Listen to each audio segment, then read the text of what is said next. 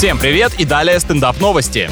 Фанат фильма «Мстители» залез в машину к Марку Руффало, чтобы передать подарок его коллеге. Настолько зеленым от ярости Халка, наверное, еще никто не видел. Забавный случай произошел в 2012 году в России во время рекламного тура съемочной группы. Но, естественно, это случилось у нас. Я удивлен еще, почему, как в поезде, не попросили посылочку отвезти родственникам в Лос-Анджелес. Поклонник пробрался мимо охраны в фургон Марка Руффало и попросил его вручить Тому Хиддлстону портрет Локи. Настоящие почитатели злодеев в жизни ведут себя соответствующе своему кумиру. Очень неприятно.